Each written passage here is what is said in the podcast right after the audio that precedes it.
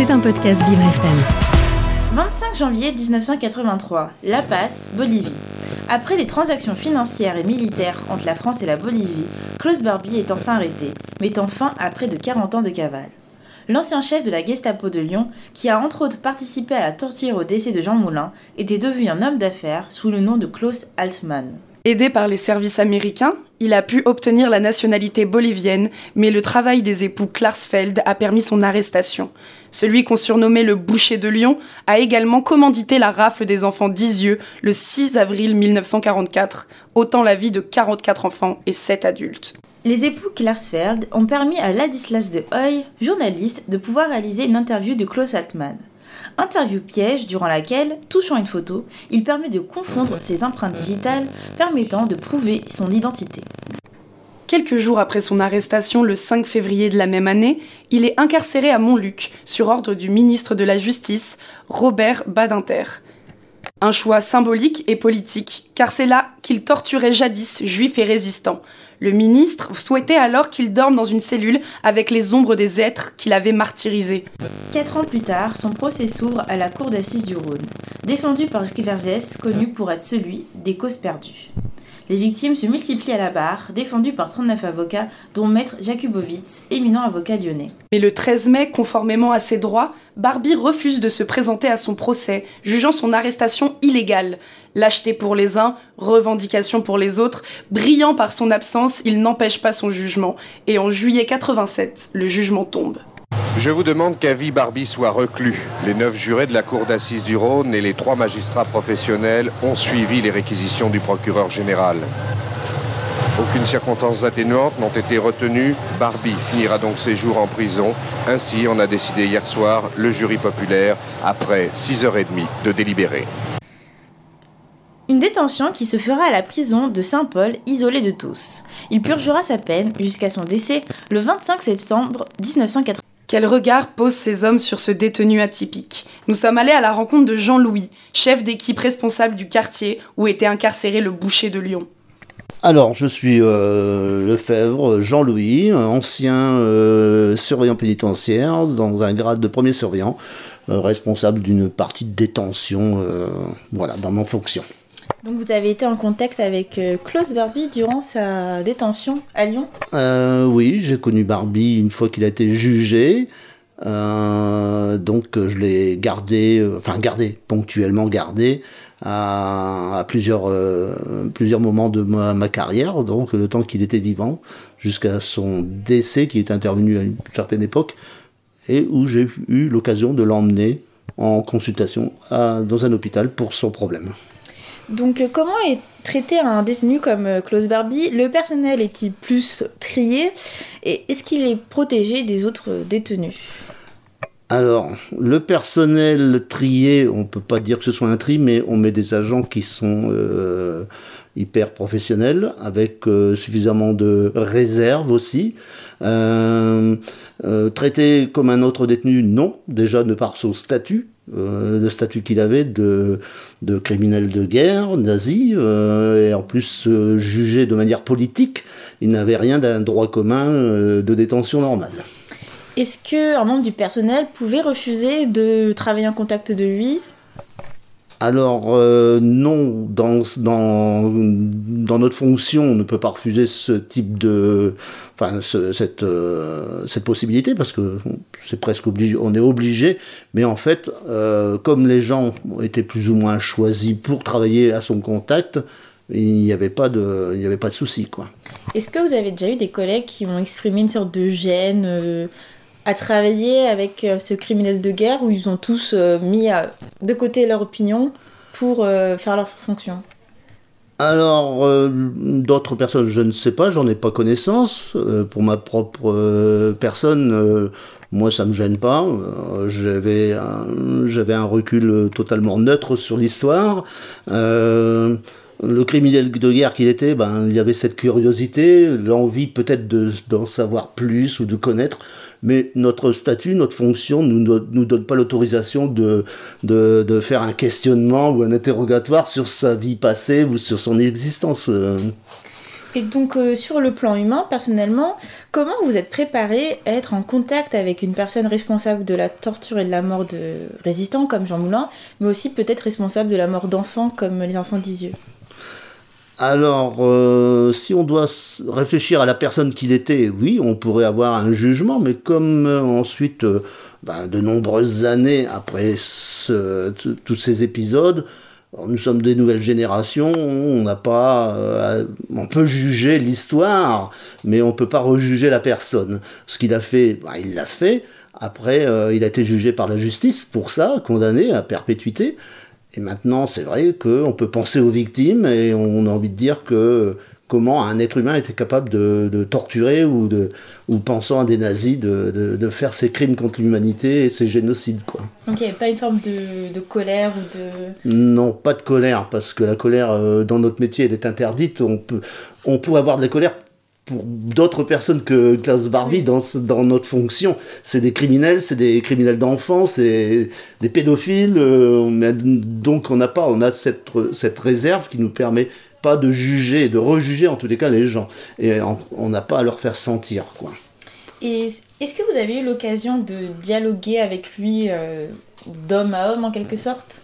Alors d'homme à homme, oui, pour des, sur des sujets qui parfois petite confidence, enfin pas confidence, mais euh, privée, ouais, quelque chose qui euh, une, un état d'esprit qu'on pourrait ressentir sur l'individu j'ai pu le percevoir parce que j'en ai fait l'expérience, mais euh, on n'a pas, après on n'a pas rentré dans, dans, dans, des, dans, des, discussions ou des conversations qui auraient un caractère privé. Ça, c'était pas possible. Il pouvait vous parler de ses sentiments, de comment il sentait, s'il allait bien, s'il allait mal. Alors, ah bah ça, ça oui, c'est évident, parce qu'en fait, euh, il, il, avait affaire au, personnel. Nous sommes des transmissions vis-à-vis de ce qui pourrait se passer sur un plan santé, euh, vis-à-vis d'un service médical sans qu'il nous, nous, délivre son, son, souci, mais euh, quand il ne va pas, on a des, donc des obligations de, on va dire de, de, soins ou de, comment, de prise en charge de sa demande. Quoi. Voilà.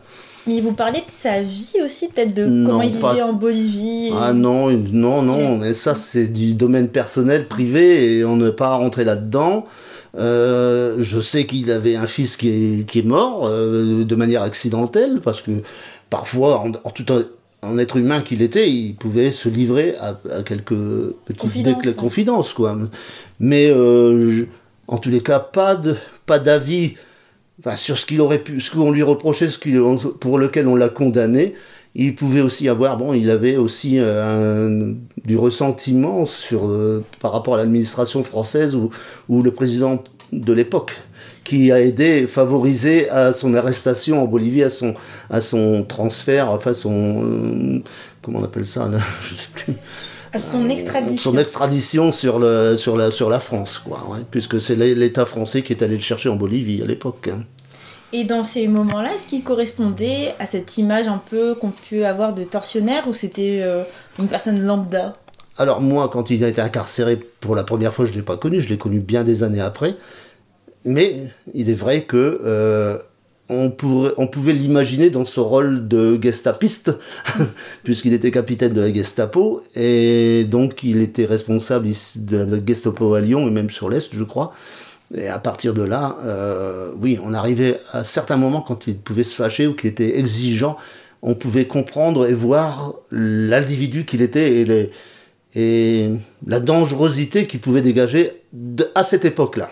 Ah, donc même des années après, finalement, c'était crédible. Il était crédible dans son rôle. Hmm, il était il n'était pas tendre, mm. c'est pas un, papy, c'était pas un papy qui était euh, gâteau quoi. il n'avait pas le droit à recevoir des visites, c'est ça? Ah, Il avait des visites de sa famille et de son avocat, mais tout dans un caractère euh, très, très réservé, très confidentiel et surtout isolé isolé du reste de la, de la vie en détention. Lui-même était isolé de la détention et des autres détenus. Personne ne le voyait, mis à part ceux qui, avaient, qui étaient habilités à le rencontrer, autorisés à le rencontrer. Et euh, donc, euh, il ne voyait que des gens comme ça. Il n'avait pas eu l'occasion, il n'avait pas l'occasion, ou d'autres détenus n'avaient aucune, aucune chance de le, pouvoir le croiser ou le rencontrer. Donc finalement, vous étiez, vous étiez son seul contact euh, tout à fait. avec euh, la civilisation. Tout, tout, à fait. il était isolé, ce qu'on appelle un isolement total. Et il avait, il, avait donc un, on va dire entre guillemets, un certain confort de détention, puisqu'il avait un espace qui correspondait à plusieurs cellules, avec une petite bibliothèque, des livres, euh, un endroit plus ou moins de repos et une chambre où il avait son, une cellule où il avait son lit. Et il était donc enfermé la nuit dans sa cellule où il dormait. Et la journée, il avait cet espace qui était lui aussi fermé, mais où il pouvait vaquer à ses, occupations d'une certaine manière, avec son, sa douche, son, enfin, tout son, son coin hygiène, euh, toilette et autres, euh, c'était tout privé, quoi, j'ai envie de dire. Et même quand il a eu son, son cancer, euh, au niveau de l'hôpital, c'était pas ah. comme tout le monde, il pouvait pas aller en consultation comme... Non, il n'allait pas en consultation grand public.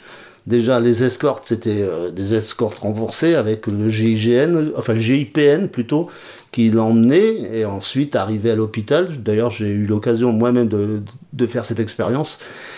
Eh bien, il était quand on arrivait, c'était une fin d'après-midi, l'hôpital était vidé, enfin le service était vidé de, de son personnel et il voyait euh, le médecin qui, avec lequel il était en charge et c'est tout quoi. Il ne voyait personne d'autre et on, a, on ne croisait personne dans les couloirs. Euh, le, le, service en question était vidé de, de son personnel. Même le médecin devait être trié sur le volet? Ah, le médecin, alors là, le médecin, lui, je pense qu'il a déjà une première fonction, c'est sa fonction de médecin.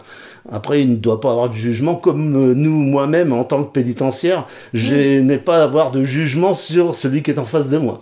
Mais il doit sûrement, enfin, je pense, euh, pas tous les médecins pouvaient être en contact, ça devait être quand même très réduit, réduit non? Alors oui, ah, sûrement, oui, sûrement. Euh, je, ça, je ne pourrais pas dire. Je, je, il avait un, un service qui le suivait mais probablement un médecin référent qui avait l'habilité de l'habilitation de le rencontrer, de le croiser plus que d'autres, je ne pense, je ne sais pas. Et dans ce cas-là, le GIGN sert plutôt à le protéger, non? Alors le GIGN le protégeait évidemment de toute, de toute agression extérieure c'était pas pour sa dangerosité à lui, mais plutôt le danger venant de l'extérieur. Il fallait que tout ce soit secret parce qu'on ne pouvait pas, on ne savait jamais quand Barbie allait sortir. C'était du top, c'était du secret.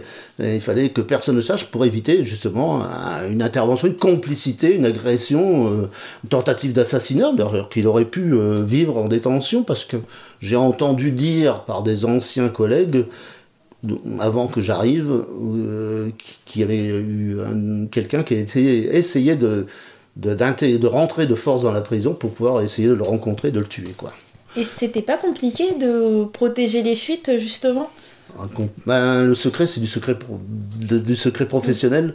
Ça reste dans le domaine, ça reste, ça touche les, les, les grandes instances euh, qui nous gouvernent, enfin en tous les cas ministérielles.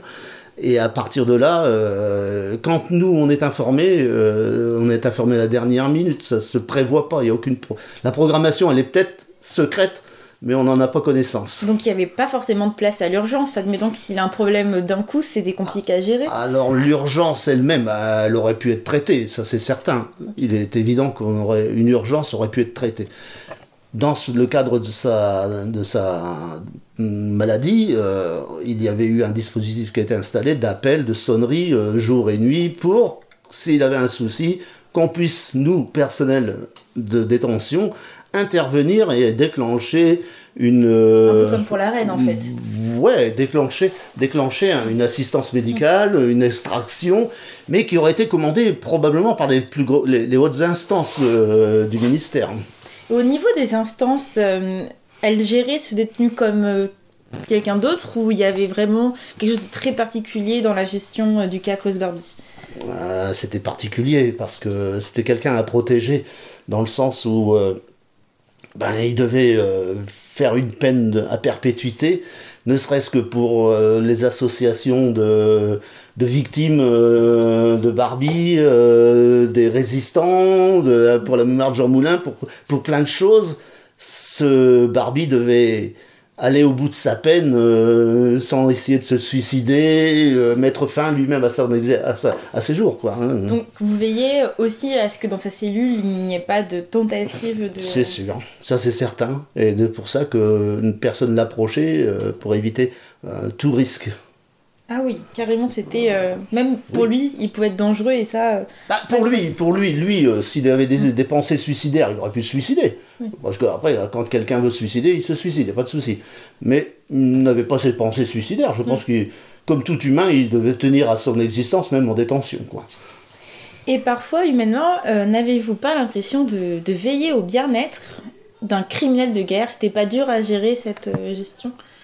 Alors on pourrait penser ça, et dire euh, la peine de mort, euh, mais c'est comme n'importe quel euh, détenu, hein, j'ai envie de dire, qui a commis des actes horribles. La justice doit passer, la justice doit faire son œuvre et la peine doit être subie. Oui. À partir du moment où il n'y a pas de peine de mort, je pense qu'on ne peut pas rediscuter le fait qu'on qu'on garde des gens et qu'on les soigne ou qu'on les traite ou qu'on leur donne à manger. C'était pas possible. Hein, Aujourd'hui, on est, on est dans un système où il n'y a, pas de peine de mort en France. On est, si c'est la perpétuité, ben, on reste perpétuité, on soigne les gens comme ils doivent être soignés ou pris en charge pour ce qu'ils sont et à leur niveau. Donc le plus important, c'est qu'il purge sa peine en fait. Le plus important, ouais, c'était qu'il purge sa peine et comme c'était perpétuité pour lui, il devait, il allait mourir en détention, en- pas en prison parce qu'on ne meurt pas forcément en prison. On- il meurt, il devait mourir euh, sous un régime d'incarcération. Hein, hein, il était, il aurait, il serait pas mort libre. Et la mort de Klaus Barbie, euh, comment elle a été vécue par euh, le personnel? Ça n'a pas été une forme de soulagement finalement après des années de haute, haute, haute surveillance? Ouais, soulagement probablement pour l'administration, les, les, les gens de l'administration centrale ou l'État français a peut-être été d'une certaine manière soulagé. Probablement, je pense que oui, il y a, euh, c'était des contraintes euh, qui n'existaient plus. Même pour vous en tant que personnel, peut-être ça a enlevé une dose de stress quand même. Ouais, ça aurait pu être ça, mais hum, comme c'était c'était pas un détenu, c'était pas quelqu'un qui était gênant euh, dans, le- dans son régime de détention et par rapport au personnel, il n'en voulait pas au personnel, il n'en voulait à personne. C'était quelqu'un qui était ben, de, de part, il était obéissant. On va dire déjà, il n'était pas quelqu'un qui allait euh, euh, mettre euh, son foin et créer une, une révolte. hein, Loin de là. Mais vu qu'il était tout le temps surveillé avec, enfin, par l'État et tout ça, ça c'était pas. son départ, ça n'a pas quand même euh, enlevé euh, une dose de stress de devoir bien gérer ce détenu? Non, parce qu'en fait, quand on quitte euh, ce tortionnaire nazi, on retrouve quelqu'un d'autre qui est d'un droit commun, qui est pire que lui peut-être encore. Enfin, pire que lui, dans le sens, dans, un, dans, dans la pénibilité, euh, par- de par l'individu, la personnalité de l'individu. Il y a des gens qui sont parfois même à la limite, euh, à la limite du psychiatrique, qui sont pires encore que, que ce Barbie qui, qui était un être humain qui faisait sa peine et point final sans, sans bruit. Est-ce que dans votre carrière, euh, avoir surveillé Klaus Barbie, c'est quand même quelque chose de- d'important? Enfin, pas d'important, mais de marquant. Ouais. D'être tenu pas comme les autres, Ouais. que- auxquels vous pensez? Ouais, ouais, parce qu'en fait, à ça, je pourrais apporter une anecdote. Euh, j'ai pas eu, cette chance, on va dire cette chance, mais quand j'étais à l'armée, quand j'étais à l'armée, j'étais à Berlin, et à Berlin, il y avait une, il y avait euh, une, euh, une forteresse où il y avait le dauphin d'Hitler, Rudolf Hess, qui était gardé par les forces alliées américains, même les Russes gardaient Rudolf Hess dans sa forteresse et les Français, Américains, Russes et Anglais, chacun à leur tour gardaient Rudolf Hess.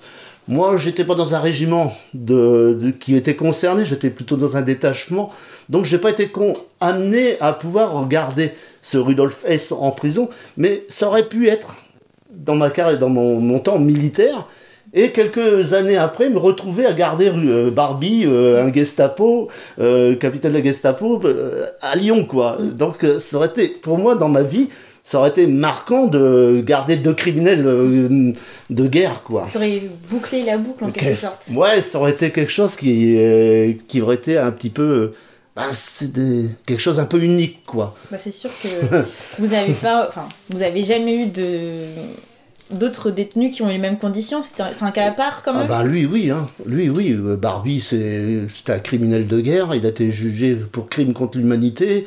Euh, qui est jugé pour crime contre l'humanité aujourd'hui? Par une juridiction euh, euh, en France, c'est pas un tribunal pénal international, c'était une juridiction française puisque c'était à Lyon, la cour d'assises. Donc ça c'était quand même un, un caractère différent. C'est la c'était la bon ça hein, Je pense que ça, même pas, les, les procès de Nuremberg, tout ça, c'était des militaires qui présidaient les, les, le- les instances euh, euh, de justice. Tandis que là, c'est une justice civile qui a condamné Klaus Barbie pour crime contre l'humanité, en fait. Et à la prison, il n'y a jamais eu de manifestation devant ou des. Je dis pas ma connaissance, j'ai jamais vu ça. Ok. Non, Bah, C'était plutôt pacifique. Enfin, pacifique. pas pacifique, non. Ouais, dire, non, bah, il disons- était incarcéré, mais il n'y avait pas eu. Enfin, à part les gens qui essaient de le tuer, il n'y a pas eu de. Je crois que quand, quand Barbie a été mis en prison, ça a fait la une de tous les journaux internationaux, probablement. Et après, ben, il y a eu peut-être euh, moment, il y a eu ce procès qui est un procès historique. Et ensuite, ben, ça tombe dans l'anon- plus ou moins dans l'anonymat. Et, et après, a ressurgi de l'info la, par l'information son décès. Et maintenant qu'il est décédé depuis de nombreuses années, les historiens vont toujours parler de Klaus Barbie, les associations. euh, à Montluc, euh, bon, ben, il y a- c'est le lieu où a été incarcéré Jean Moulin et puis plein de résistants. Donc tout ça, toutes ces associations eux, sont marquées par euh, ce nom Barbie. Mais dans la population, si on demande à quelqu'un, de la- à qui dame de la rue, qui est Klaus Barbie, on ne va même pas savoir, quoi, probablement aujourd'hui. Oui. C'est un peu dommage. Bah, c'était un- Oui, ça fait partie de l'histoire. Voilà. C'était un podcast Vivre FM. Si vous avez apprécié ce programme, n'hésitez pas à vous abonner.